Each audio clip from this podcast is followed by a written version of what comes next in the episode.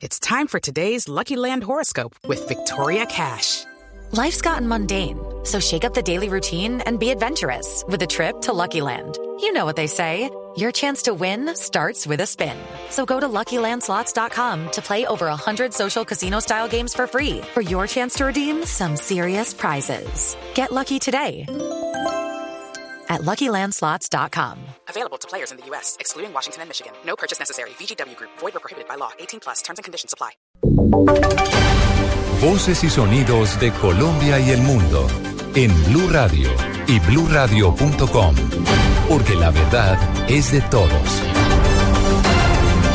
10 de la mañana, 3 minutos. Aquí están las noticias de Colombia y el mundo en Blue Radio. Un niño muerto de hambre cada tres días en Colombia en lo corrido del año presenta un reporte intricado, presentado hoy por el Instituto Nacional de Salud. Los detalles con David Gallego.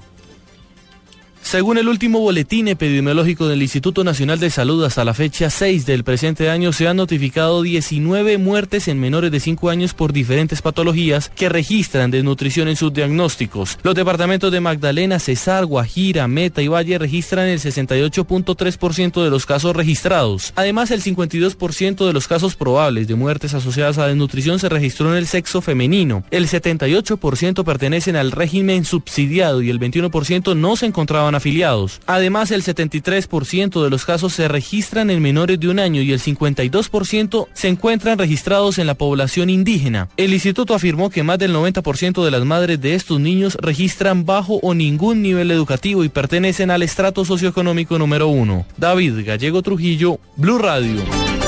Es crítica la situación de los ríos en el Valle del Cauca. Hace más de 20 días no cae una lluvia importante en la región que permita mejorar los caudales de los afluentes de esta zona del país. Desde Cali, la información con Estefanía Hoyos.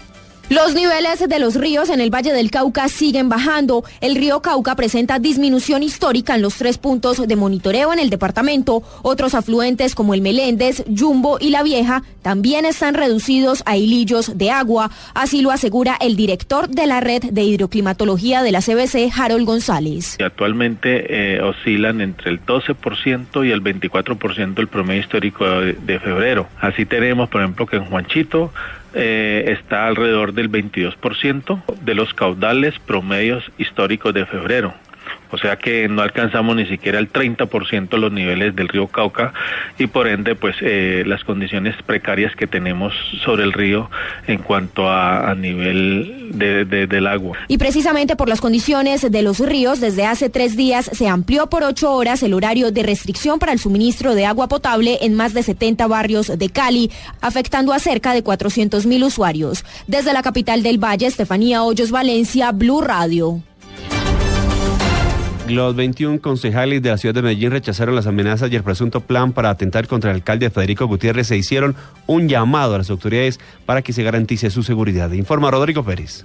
La presidenta del Consejo de Medellín, Daniela Maturana, fue enfática al expresar que no se puede justificar ninguna forma de violencia, más teniendo en cuenta que el alcalde, en un medio de gobierno, ha adelantado estrategias para devolverle la tranquilidad a la ciudad. Los concejales de Medellín rechazamos enérgicamente las amenazas contra la vida del señor alcalde Federico Gutiérrez Zuluagas. Respaldamos la labor efectiva, pertinente y necesaria que viene adelantando el primer mandatario de la ciudad para resolver las grandes problemáticas que viven las comunas y corregimientos. Los concejales también hicieron un llamado a las autoridades para que garanticen la seguridad del alcalde y de toda la ciudadanía que también se siente en riesgo con este tipo de amenazas. El alcalde manifestó que continuará con sus recorridos por todas las comunas y corregimientos, como lo había planeado anteriormente. En Medellín, Rodrigo Pérez, Blue Radio. En noticias internacionales, el primer ministro inglés David Cameron encara a los escépticos para evitar el referendo del próximo 23 de junio. David Gallego.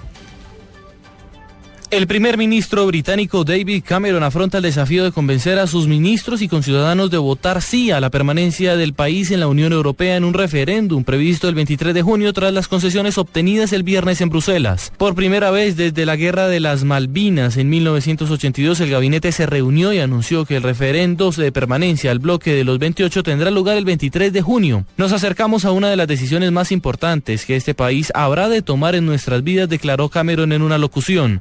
Europa amenazaría nuestra seguridad económica y nacional, sostuvo el dirigente conservador. El lunes el primer ministro se dirigirá al Parlamento que deberá aprobar formalmente la fecha de la consulta. El anuncio de la fecha marca el inicio de una dura campaña según los sondeos. La mitad de los británicos está por seguir en la Unión y la otra mitad por abandonarla. David Gallego Trujillo, Blue Radio.